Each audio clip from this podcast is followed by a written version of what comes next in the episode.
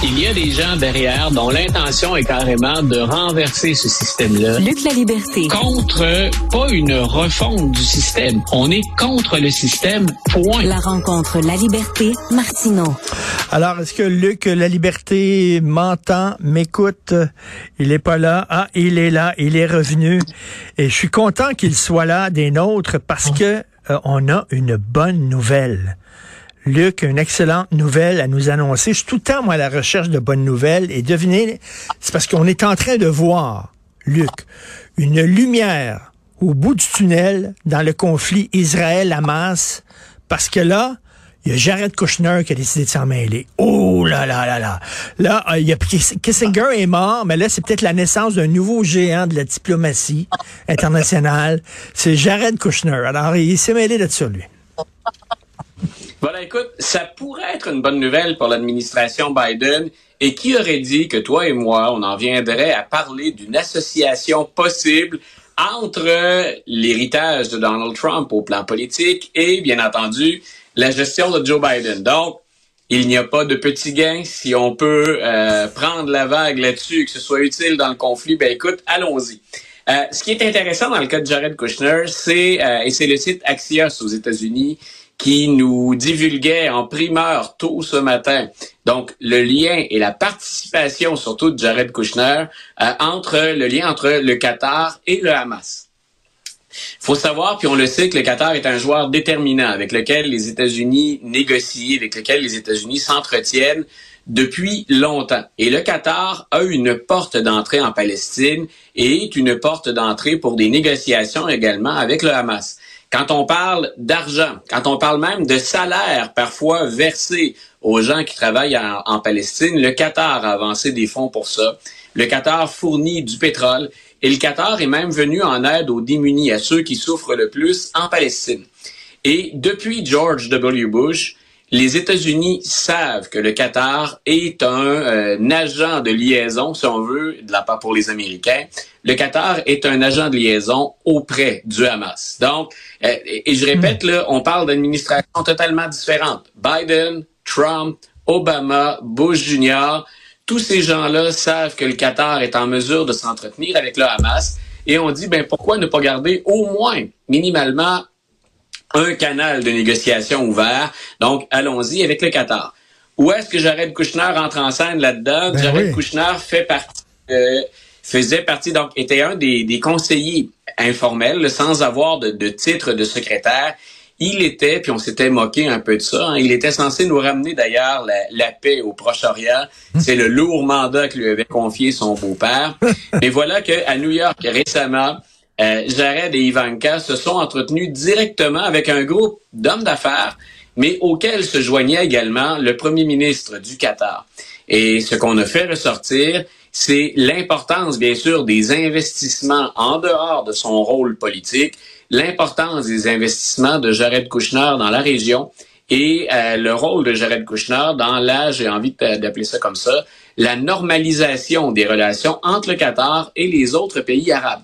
Ça, c'est à l'époque où il sert son beau-père en compagnie indirectement de sa conjointe. Et ce qu'on a fait ressortir, donc, dans ce cas-ci, euh, Jared Kushner aurait exercé des pressions. Il y a un mélange ici de, d'affaires personnelles, d'investissements familiaux, mais aussi un mélange de retombées politiques. Ce qu'on peut deviner, même si on n'a pas toute l'information, c'est qu'on a fait valoir au Qatar que la situation actuelle euh, ne peut pas durer que le Qatar a intérêt à exercer des pressions sur le Hamas et que tout le monde, et là je le dis au premier titre, tirerait profit de l'opération, c'est-à-dire qu'on stabiliserait les choses dans la région et qu'on permettrait le développement euh, d'affaires. Écoute, Luc, ça, ça s'est fait récemment. C'est une rencontre secrète à New York avec le premier ministre du Qatar. Là, c'est M. Kouchner, Jared Kouchner, il allait là pour défendre ses intérêts personnels. Il n'était pas un envoyé là, de, du gouvernement Biden. Non, voilà, c'est là où je dis finalement, il n'y a, pas de petit gain, où il n'y a pas d'économie d'échelle quand on peut parvenir à, faire avancer la situation. Écoute, pour donner une idée à, nos auditeurs, auditrices, euh, à, quel point on, parle d'affaires, il y a des, des, gestionnaires de portefeuille qui étaient là. Il y a le propriétaire des Patriots de Nouvelle-Angleterre, Robert Kraft, plutôt que de soucier de la série de défaites de son, de son équipe Il est là, lui, bien sûr, pour parler également d'investissement. On parle de gens qui ont les poches très, très profondes. Mais tous ces gens-là n'ont pas intérêt à ce que le conflit perdure, à ce que la situation s'envenime ou encore à ce qu'il y ait escalade. Est-ce que les États-Unis, on a parlé d'Henry Kissinger hein, la semaine dernière, est-ce que les États-Unis pourraient tirer profit des relations d'affaires, d'investissements qu'on a en commun? Est-ce que l'administration Biden peut profiter de retomber de ces négociations? Ce serait une pression accrue sur le Hamas pour dire libérer des otages, hein, puis on va faire baisser la pression c'est euh, c'est un développement qui était assez inattendu. Mais mais mais écoute le, le, Hamas le, Hamas euh, on sait que c'est des c'est des gens euh, ce sont des fondamentalistes religieux là. C'est leur croyance là qui qui, qui les motive.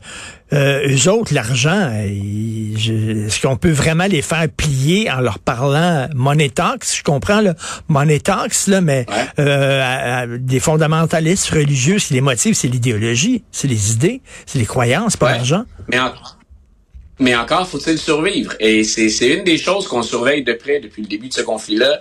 Bien sûr, on met la pression et, on le comprend. On met la pression sur l'administration Biden, mais sur le gouvernement Netanyahou. Euh, on déplorait encore l'entrée de, de, de, forces armées dans, dans, le sud de Gaza. Donc, on, on a quitté le nord, puis on œuvre maintenant dans le sud, puis on craint toujours pour ces fameuses victimes civiles. Euh, mais de l'autre côté, le Hamas, c'est vrai, tu as parfaitement raison, c'est un groupe terroriste. Et ce sont on, parle d'un groupe qui est doctrinaire, d'un groupe euh, qui, qui va ou qui qui, euh, qui s'investit donc dans le, le, le, caractère religieux de la mission. En même temps, ce régime-là ou ce groupe-là a besoin de survivre. Et la Palestine est pauvre, la Palestine a besoin de tout. Et c'est là où je te disais, moi, je surveille de près les pays autour de cette région-là. On a parlé tous les deux, chacun à notre façon, de l'Iran. Et l'Iran est toujours un joueur dont il faut pas ignorer la donne dans ce dossier-là.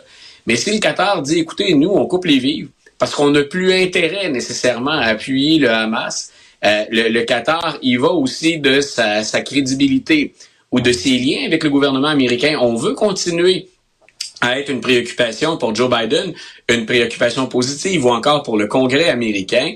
Donc, le Qatar a, a gros à jouer, puis même à perdre dans ce dossier-là.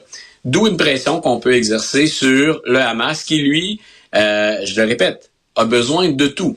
Une des choses qu'on a sous-estimé du côté des, Israéliens, on a dit, hein, on détenait ce fameux plan d'attaque du Hamas depuis longtemps, depuis eh un an.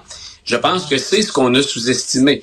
À quel point le Hamas était capable de s'approvisionner ou à quel point le Hamas était soutenu de l'extérieur. Si le Hamas perd un de ses appuis, qui est celui du Qatar, c'est gagnant pour les Américains, ben, c'est gagnant pour Israël aussi. Écoute, comme Et le Qatar dit, préserve ses intérêts personnels. Il n'y a pas de petit gain, exactement comme tu dis. Là, tu veux nous parler d'un autre, une autre partie d'échec qui se joue euh, à, l'autre bout du monde, au Congo. Qu'est-ce qui se passe là? Voilà, écoute, j'étais, euh, ça fait un certain temps que je m'intéresse à ce dossier-là, euh, justement parce qu'il ne défrait pas la chronique, parce qu'on ne le retrouve pas dans les grands médias la plupart du temps. Avec raison, les gens se sont inquiétés pour l'Ukraine, puis l'implication quand on regarde de notre côté le soutien des États-Unis et du Canada à l'Ukraine. On s'intéresse, on vient de le faire, à la question entre Israël et la Palestine. On a même ajouté à ça récemment Taïwan, parce que aux États-Unis, on demande des fonds supplémentaires pour appuyer Israël, l'Ukraine et Taïwan. J'étais pas euh, convaincu à quel point les Américains étaient intéressés, que l'administration Biden est intéressée par ce qui se passe en République démocratique du Congo. Les Américains, pendant un certain nombre d'années, c'était vrai sous Obama, c'est encore plus vrai sous Trump, se sont un peu désintéressés de ce qui se passait en Afrique. Ça a créé un vide, un vide qui a été comblé par l'arrivée des Russes qui, eux, n'ont pas manqué. Hein. Chaque fois que les Américains quittent un endroit, il y a un vacuum, la Russie s'invite dans le dossier. Et de l'autre côté, la Chine, elle est hyper dynamique sur la scène internationale, partout, entre autres, où il y a des, intérêts financiers. Pourquoi on s'intéresse au Congo? Parce que le Congo, actuellement, dans sa partie Est, c'est le cas depuis une dizaine d'années au moins, mais dans sa partie Est, ça bouge énormément. On parle de conflits, on parle de rebelles, et ça se déroule tout près de la frontière avec le Rwanda. Et il y a littéralement une crise humanitaire qui n'est pas en devenir, qui est bien réelle, parce que l'armée congolaise a réagi aux manifestations puis aux attaques répétées des rebelles qui sont soutenus par le Rwanda. Où est-ce qu'on en vient à l'administration Biden là-dedans? Le Rwanda est très proche de la Russie. On dit que M. Kagame au Rwanda se comporte un peu comme le fait Vladimir Poutine. Plus important peut-être pour les États-Unis, la Chine est déjà entrée au Congo. C'est son plus gros partenaire économique au moment où on se parle. Qu'y a-t-il au Congo de si intéressant? L'exploitation de mines. Hmm. Donc, ce qu'on veut trouver, ce sont des minéraux nécessaires aux nouvelles technologies. Et on dit, entre autres, que parmi les réserves inexploitées de lithium sur la planète au moment où on se parle, les plus grandes réserves inexploitées se retrouveraient au Congo. Et c'est la raison pour laquelle ça devient très sérieux. Le secrétaire d'État, Anthony Blinken, a lui-même pris le téléphone pour dire on a quelque chose à proposer, puis il a appelé les deux camps à la modération ou euh, à une baisse de, de l'activité militaire. On a ensuite envoyé la responsable de la sécurité nationale aux États-Unis. C'est pas rien, on est rendu assez haut. April Haynes s'est rendue là-bas. Et là, maintenant, les Américains viennent de déposer littéralement un plan de désescalade. Donc, ce qu'on craint, c'est que dans cette rivalité qui a des racines très, très profondes entre le Congo et le Rwanda, le Rwanda ne finance les rebelles et que finalement, on s'empêtre dans une situation qui pourrait même sortir du cadre géographique des deux pays.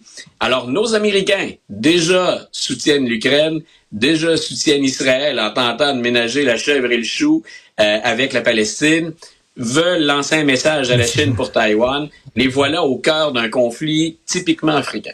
Écoute, on s'intéresse à l'Afrique quand il y a du pétrole ou alors quand il y a des gisements miniers. Ah. Euh, écoute, ça me fait penser, je t'écoute, ça me fait penser à un livre de Frédéric Forsyth, les, les, euh, The Dogs of War, les chiens de guerre, justement, là, qui ce sont des mercenaires envoyés par un pays euh, pour prendre le contrôle d'un petit pays d'Afrique pour que justement on puisse avoir la main sur les gisements miniers. c'est vraiment, c'est vraiment fou les parties d'échecs qui se déroulent partout à travers le monde et dont, on ne connaît pas vraiment les tenants et les aboutissants. Et quand, tu évoques des mercenaires, quand on dit à la situation internationale, il y a beaucoup de liens qu'on oublie de faire et qui sont, qui sont importants de rappeler. Quand on, Vladimir Poutine a éliminé le chef du groupe Wagner, Rappelle-toi pourquoi le groupe Wagner a été épargné dans une certaine mesure. C'est quand vient le temps d'envoyer des mercenaires, d'exploiter des mines ou de les surveiller en Afrique, c'est souvent au groupe Wagner qu'on demandait d'intervenir. Alors nous, on l'associe à l'Ukraine, le groupe Wagner, mais il était déjà présent en Afrique. C'était comme le, bras armé de la Russie euh, auprès de certains gouvernements ou dans des, zones stratégiques. C'est vraiment fou. Merci beaucoup, Luc. La liberté, on se reparle demain. Merci. Si vous voulez nous envoyer des commentaires, réagir aux différentes émissions, écrivez-nous à studio@cube.radio. Merci à l'équipe formidable avec qui je travaille à la recherche. Euh, c'est euh, Florence euh, Lamoureux, bien sûr, Flavie Boivin, côté Cybelle Olivier, André-Sylvain Latour, Jean-François Roy à la réalisation, la mise en onde. Merci beaucoup pour votre excellent travail. C'est Benoît Dutrisac qui prend la relève. On se reparle demain 8h30. Passez une excellente journée.